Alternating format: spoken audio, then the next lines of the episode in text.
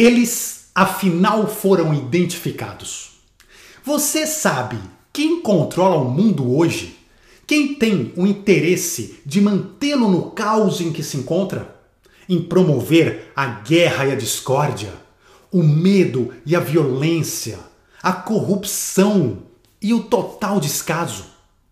Você pode ter a religião, crença ou descrença que quiser, mas uma coisa não podemos negar: a humanidade está experimentando uma das fases mais delicadas de sua existência.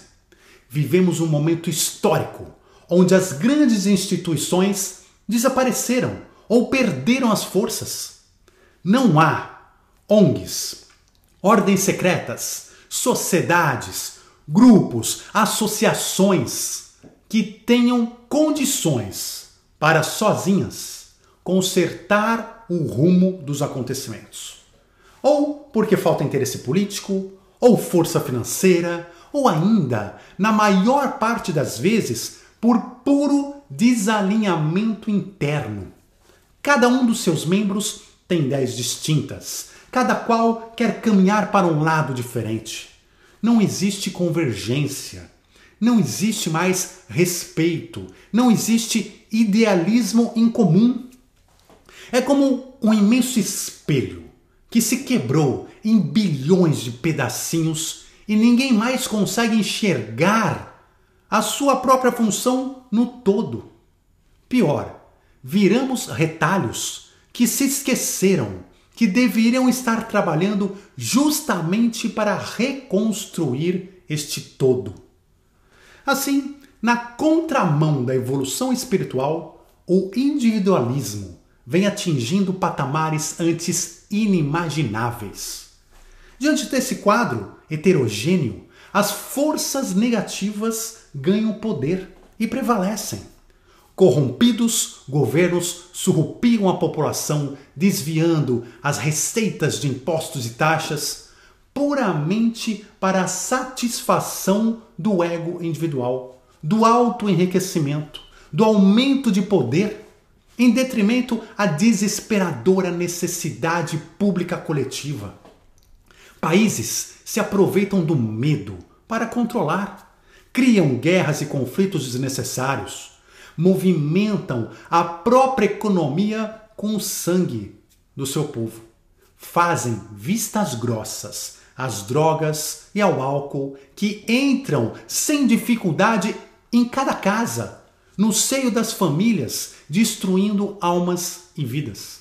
Fraudam pesquisas eleitorais, fingem democracia quando na verdade formam um grupo muito bem coeso, onde a regra é se manter no poder e jamais delatar ou comparsa.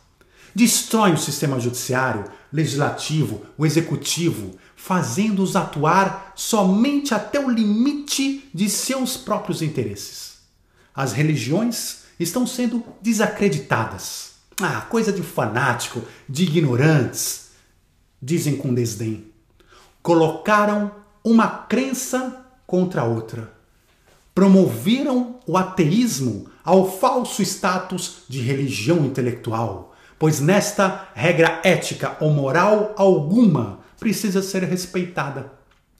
No comércio, o desrespeito e a concorrência cega são normais, fazem parte do instinto de sobrevivência do ser humano, eles assim afirmam. Controlam a mídia, o pensamento e a opinião da população, pois entendem que enquanto o povo estiver preocupado e desesperado em proteger sua própria família, das doenças, dos assassinatos frios que estão acontecendo na esquina de suas casas. Então, o sistema estará protegido. Divulgar o bem é perigoso, pois quando a população voltar a lembrar que a bondade não apenas existe, como é regra no espírito humano, então a corrupção, o descaso e a violência deixarão de ser aceitas, de serem normais. E eles sabem disso, que neste dia perderão o controle. O povo conseguirá se unir em um discurso único e coerente para trazer de volta a paz, para exigir que seus impostos sejam aplicados unicamente em benefícios vitais para construir, desenvolver e todos viverão, viverão sem medo. E acima de tudo, permitirão que o amor que está escondido, temeroso, desacreditado dentro de nossas almas possa finalmente desabrochar e se espalhar. Mas afinal, quem são eles? Essas pessoas cruéis que destroem sem dó nossos sonhos, nosso planeta, nossas ideologias? Os Illuminati? Extraterrestres? Um grupo de elite secreto? Eu peço, por favor, que tenhamos a humildade de reconhecer ao menos uma vez na vida. Eles são nós, nós mesmos. Sim, todo comandante é reflexo de seus comandados. Eles são a consequência direta de nossa aceitação passiva, da nossa preguiça em fazer o bem, em divulgar coisas boas, em distribuir o nosso amor, trabalhando ativamente para um mundo melhor. Eles são os frutos do nosso próprio egoísmo.